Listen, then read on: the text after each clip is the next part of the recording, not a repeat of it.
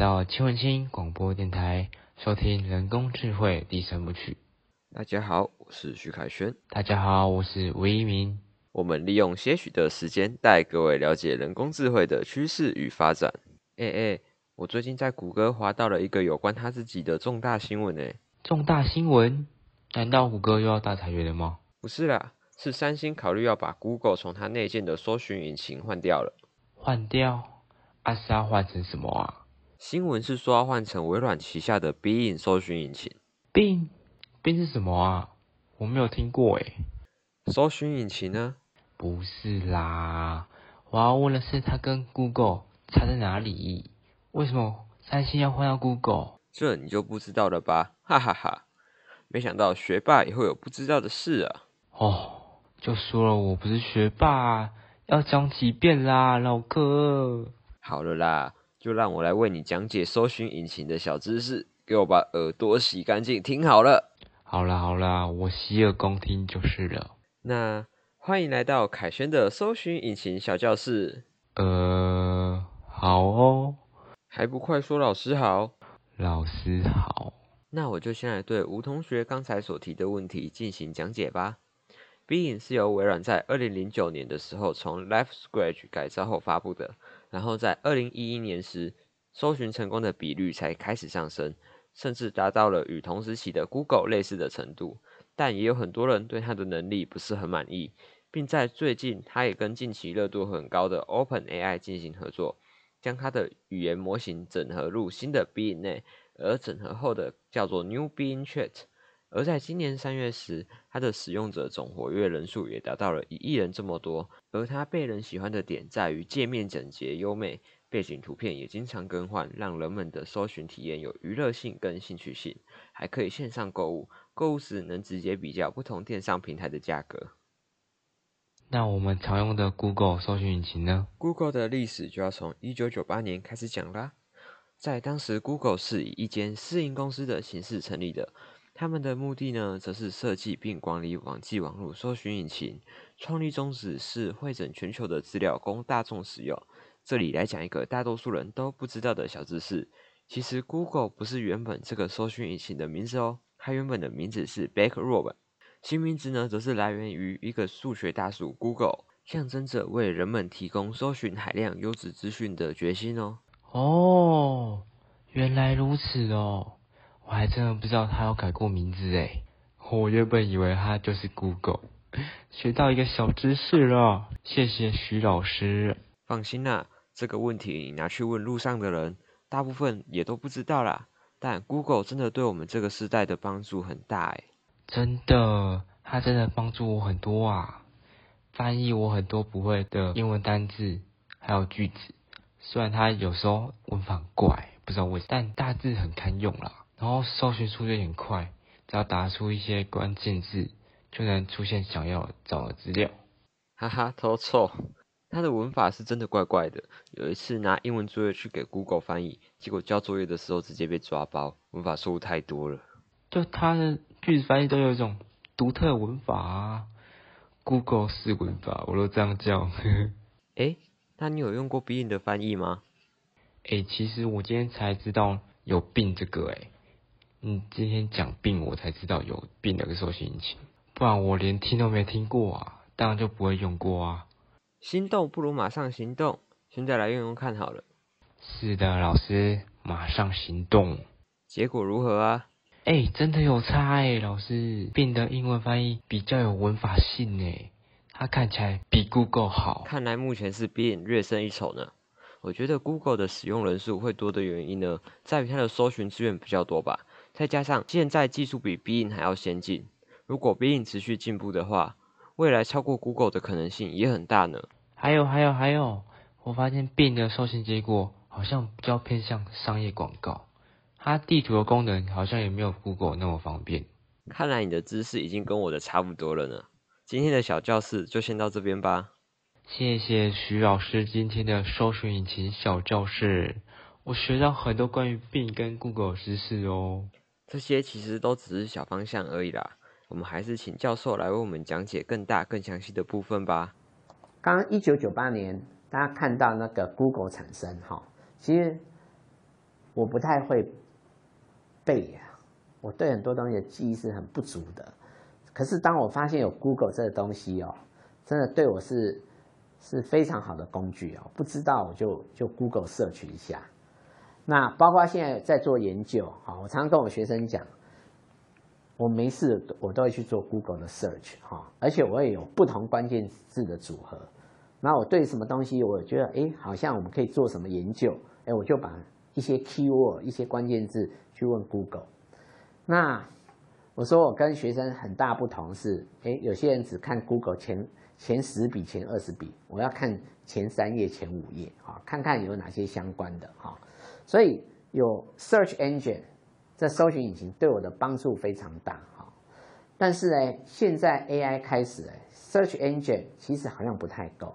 我会发现说，AI 人比较想做的事情是做 prediction，所以现在开始有所谓的 prediction engine。我想要预测，给我看了这些资料以后，我要预测明天的股票会涨还是会跌。做 prediction 跟做 search 差在哪边，你知道吗？我就说哈，这个是魔镜跟水晶球啦。这个问说魔镜魔镜，谁是全世界最漂亮的女人？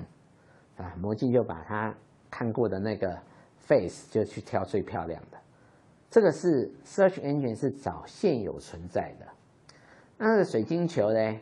你看那个那个有水晶球，都是在看说，哎，我未来会怎么样啊？这个水晶球摸一摸就会有未来的图像产生嘛，好。所以这个水晶球我就把它想成是 prediction engine。所以当然做 prediction 比做 search 还重要还厉害嘛，哈。所以这个是我觉得目前。AI 很重要的事情哈，那大部分都希望能做到 prediction。那 prediction 可以做到什么？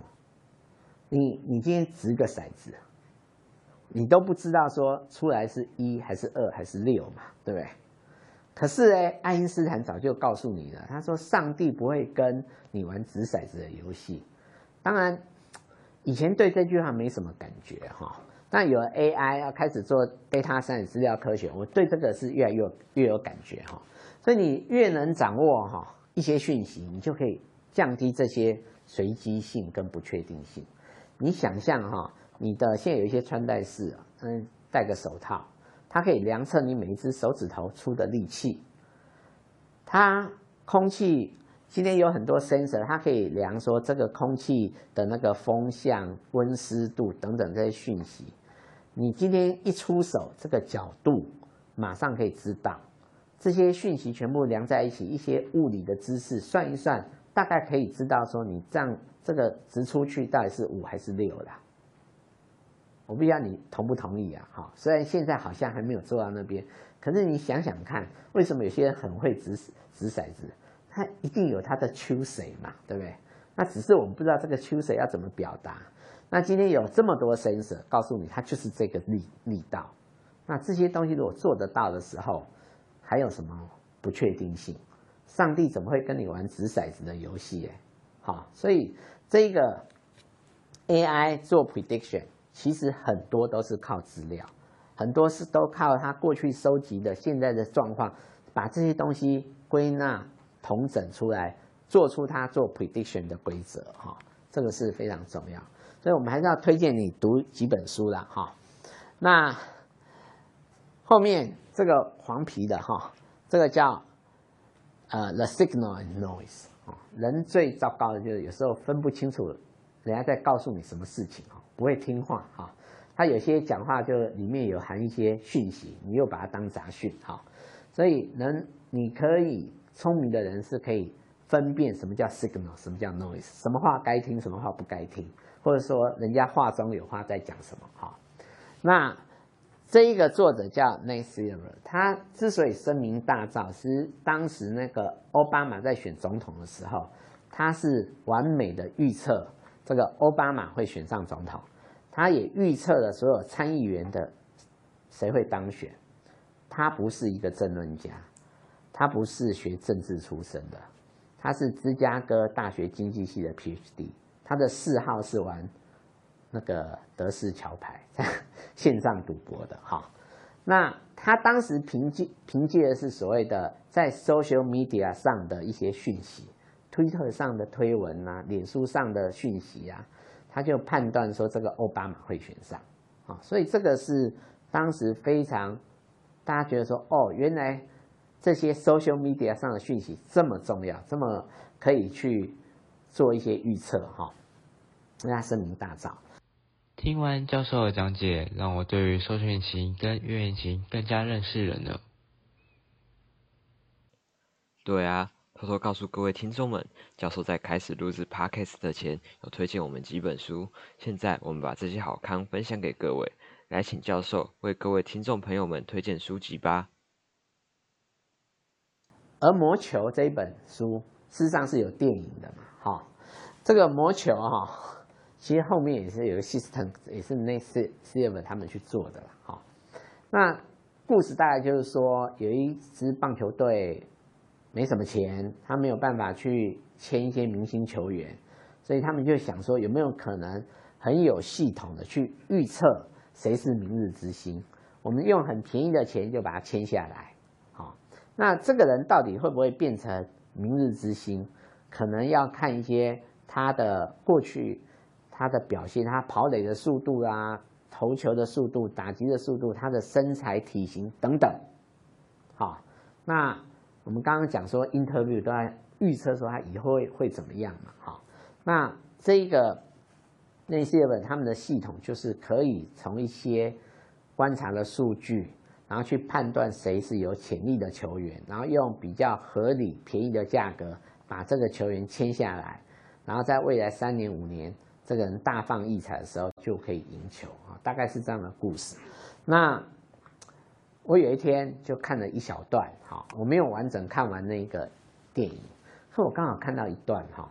他们这个选秀是这样，他们有一一些球探哈，到高中、大学去看这个跑垒啦，旁边都会计时啊，然后最后要要买谁哈，就一个名单一个 list，然后下面很多。球探就一个名字一个名字讲下来，然后不要想到谁，他是说，哎，这个人呢，跑垒也行，各方面条件都很好，大家就觉得，哎，应该把他签下来。那忽然间呢，有一个人说，这个人不行，他说他女朋友不漂亮，哎，这个是电影台词哦，没有任何 discrimination，这是电影台词。他说这个人女朋友不漂亮，那有人就说我们要的是一个球员。他女朋友漂不漂亮有什么关系？他说：“这个人女朋友不漂亮，代表他自信不够。”啊，这个是电影台词，我才敢讲哈。魔球教授推荐的书籍中，竟然有提到这本书诶。怎么了？这么激动？难道说你有看过吗？有啊，我身为一个始终的资深棒球迷，当然有看过魔球啊。但是我看的是改编过的电影啊，但不得不说，真的很好看呐，大推，剧情高潮迭起啊，很精彩，去看去看。哎，但是这本书跟 AI 有什么关系啊？有啊，哦，都没来听教授介绍推荐书籍，抓到。啊，我就我就忘了没，所以这到底跟 AI 有什么关系啊？好啦，既然都发问的，那我就大发慈悲的告诉你吧。这本书呢，大概是在讲说，球团会以个人的各项数据来去观察可不可以签下这位球员，去培养成球团未来倚重的主力选手，来帮助球队夺冠，甚至是成为当家看牌球星，吸引更多粉丝支持，增加球团在主场的票房收入。大数据呢，不仅是一般实验所需要的，它跟棒球也密不可分哦。打棒球不就投球、打球跟接球而已吗？为什么跟大数据密不可分呢？这个你就不懂了吧？让我这个看了十年棒球的人来回答你的困惑吧。看了十年，有够久诶。那是当然。棒球大数据小教室开张喽！老师好，老师好。虽然你前面说的棒球不就投球、打球跟接球而已，是没错啦。但其实棒球比你想象的还要复杂哦。现在棒球几乎都是大数据棒球，像是要排出一个先发名单，就要考虑很多很多的数据，像是打击率、守备率、上垒率，还有长打率，以及对战敌对的先发投手的生涯打击率。对战生涯打击率很重要，就算不只是先发，只要看到有能得分的机会，就会参考生涯的对战数据，去派上关键的代打，为球队进攻。而现在还衍生了出一些进阶数据，像是 OPS 加攻击指数来看打者的整体攻击能力，观察打者的表现好坏。哇塞！好多数据哦，打个棒球就要计算这么多数据？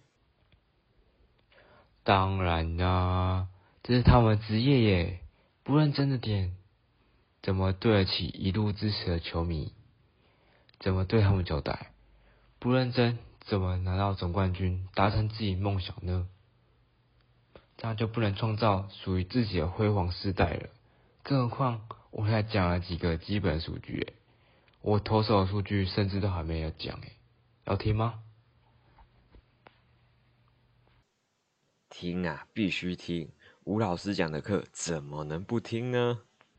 投手数据也不遑多让，不输打者的数据数量哦。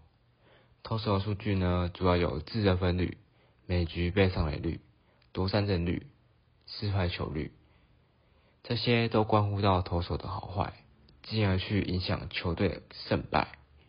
除了这些，还有进阶数据哦，像是投出去球的转速，当转速越高时，它代表着球的品质会越好。像还有像是投球位移的变化程度，位移越多，打者会越容易被引诱出棒，造成三振。那这样能被选上的投手都蛮强的诶，我有看过投手投变化球，那变化的轨迹超大。有够酷的，对棒球产生兴趣了吗？顺带提，我是同一师的球迷哦，可以一起支持同一师哦。有观众也是同一师的球迷吗？不要偷偷拉同一师的粉丝好不好啊？啊，被抓到了。好啦，我再补充一个，透过大数据分析呢，教练也会要求球员的击球相角，如果以太低的话，就会形成滚地球，容易造成出局数。但是太高的话，又会变成天上滞空间太久的飞球，然后就造成出局数。虽然说击球仰角变得很重要，有好的击球仰角，才有好的抛物线，才有机会呢成为长打甚至全垒打哦。哎，不是，怎么从棒球讲到物理了啦？有点讲太远喽，不要等一下给我讲到牛顿哦。牛顿哦。也不是没有可能啦。不要哦，我不想面对物理。还是你要面对化学啊？啊，有啦，惯性。惯性？讲到惯性干嘛？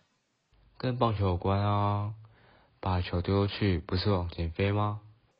哦，对吼，惯性，牛顿第一运动定律。对对对，就是牛一。要是当时啊砸中牛顿的不是苹果而是榴莲，那他就不会研究出牛顿三大运动定律了，也不会验证出地心引力的存在。现在物理课可就轻松多了啊！是这样说没错啦，但是要是牛顿没有发明验证出这些定律，人类现在的生活恐怕也不会像现在这么发达。对，这些定律确实造福了我们。对物理真的是又爱又恨啊！那些物理题目是真挺难呐。哎，老哥，你有没有想过是人类智慧比较强，还是人工智慧啊？我很好奇哎，究竟是那些科学家大脑强，还是人工智慧的电脑强呢？嗯，我觉得是人类吧。为什么你觉得会是人类啊？因为我觉得人工智慧好像不能无中生有。总不能突然叫 AI 证明还没被解答的东西吧？嗯，听起来好像也有道理。AI 可能也只会给出模棱两可的答案吧。而且啊，我们人类有想象力，会去联想有关的事物，从中寻找灵感，创造新的事物。不同于人工智慧，思考只停留在表面，不像人类会去抽象的思考，多角度看待理解。哇，你这番言论深深的说服了我诶，不知道教授是如何看待这个问题的呢？人跟电脑又差在哪呢？有请教授为我们讲解。所以，到底人跟电脑差在哪边？其实人真的是很聪明啦，哈。第一个是牛顿，好，大家都觉得说，哎，牛顿就是苹果从树上掉下来。可是，你回头想想看，那你以前学那个国中物理、高中物理，那个古典力学实在是非常漂亮、非常了不起，对不对？我觉得对我印象最深刻的，这个是弹簧跟圆周运动怎么可以串在一起啊？这两件事怎么是一样的？但是牛顿就是纸跟笔，他就可以算出来。哎，这个简谐运动，哈，这个钟摆、圆周，这个这是一样，这个都可以对应，这非常了不起，哈。所以我那时候觉得说，哇，这个物理学家真是不容易，哈。那牛顿其实不止物理学家，我们现在。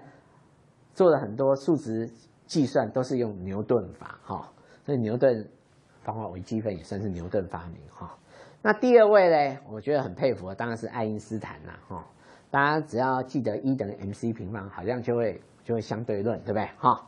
但爱因斯坦讲过非常多有名的句子哈，然后他讲了一句话，他说：“你的想象力呢，往往比你的知识更重要。”那我为什么选这一句呢？其实你如果知道那个蛙神，他已经打败人类了，对不对？他那个二零一一年的时候，他就机智问答都已经赢人了。那些机智问答的题目都是 knowledge 嘛，然后你要创新呢，你要靠什么？靠想象力嘛。好，所以爱因斯坦呢，当时他那个时代是有电脑，只是那个电脑比你家的任何一个有 IC 的都还。还糟糕，哈，所以现在你你你的电脑，你的 computing power 是远远超过这个爱因斯坦那个时代，啊，他他那时候就跟你讲说，想象力呢是比这个知识还重要，哈，所以这个至少我儿子如果书读不好，都期待他想象力好一点，哈，还是有一些未来，哈。那最后一个是我只要上课一定会教这一句话了，哈，因为我都怕学生觉得我教的东西没有用，哈，这是甘地。甘地讲是说，哈，你每天过日子啊，都要像活着没有明天，所以你就会善用你每一分钟，哈，就是你好像活到今天了，所以你很多事要赶快做。那你在做学习的时候，就要想象你要一辈子，你你这个可以活到永久，哈。所以我们那时候就跟各位讲说，我们在教 machine learning，在教 support vector machine，那时候都是没有用的东西呀，好，所以我都要跟学生讲说。我们教你的东西，这你要学，就好像你可以活永久啊，总有一天会用到。那还好，很快的这个 machine 就被被重用哈。所以这个是我认为是 human 的 intelligence。好，那这些东西我到现在也没有看到哪一个 AI system 可以做的比这三位还好啊。好，那到底我们一般在讲 intelligence 是怎么看哈？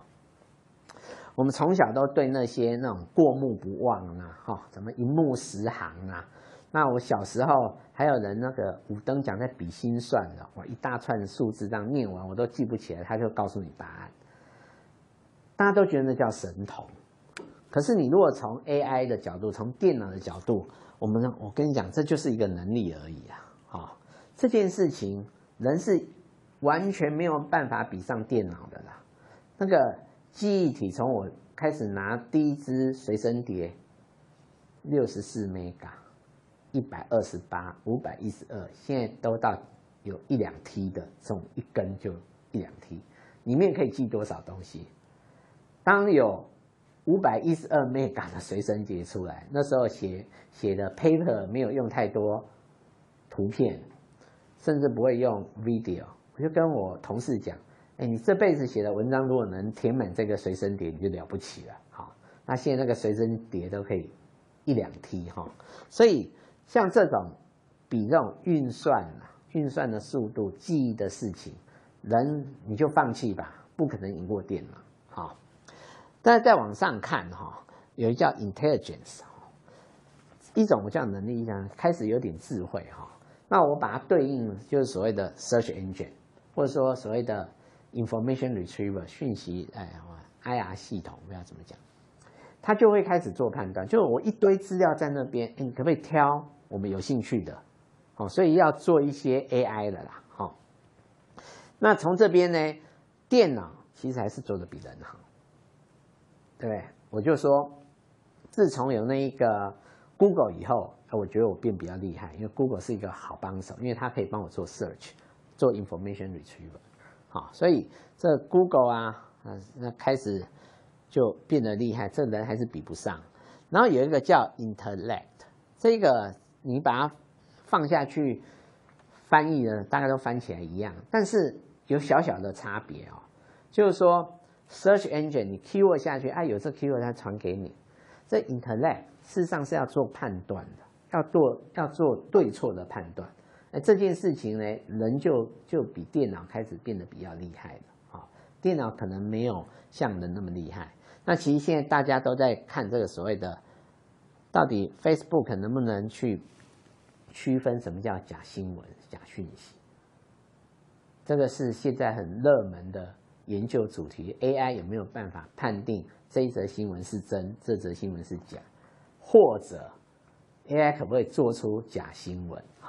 所以这部分其实人是可以的。人，你只要把每个问题你仔细去想，你不要有自己心里的偏见，哈，不要有人说，哎，人家给你一个讯息，你就觉得这人真是坏蛋，哈，我真是个坏蛋，我们就开始传这些讯息，好，那你只要稍微理性判断一下，哈，然后稍微利用这个 Google 去 search 自己多看，你大概可以判断什么是真，什么是假。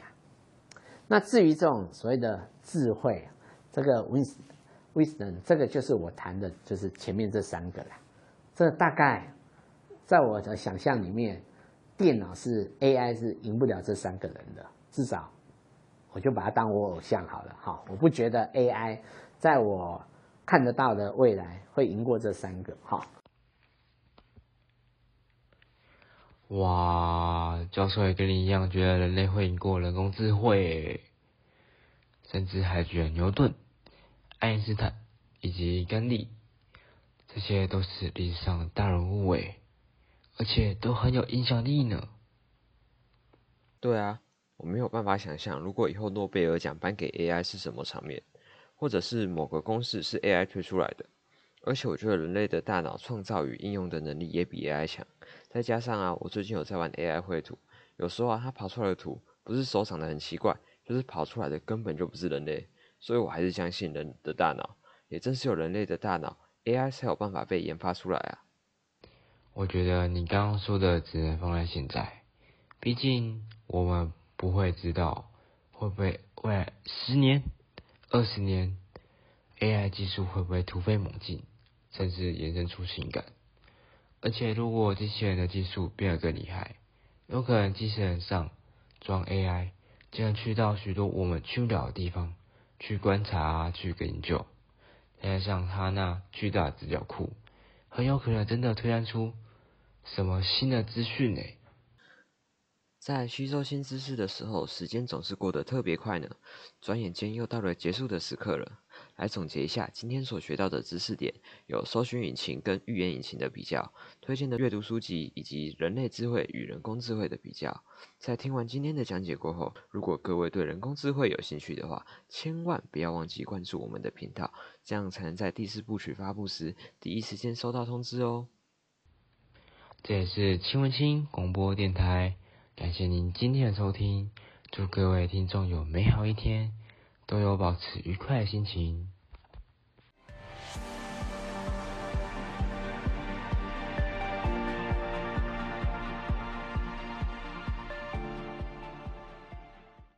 下集预告：人工智慧第四部曲，我们将为各位讲解 AI Thinking 教育的目的、人脸辨识、AI 文本产生器以及假讯息的挑战。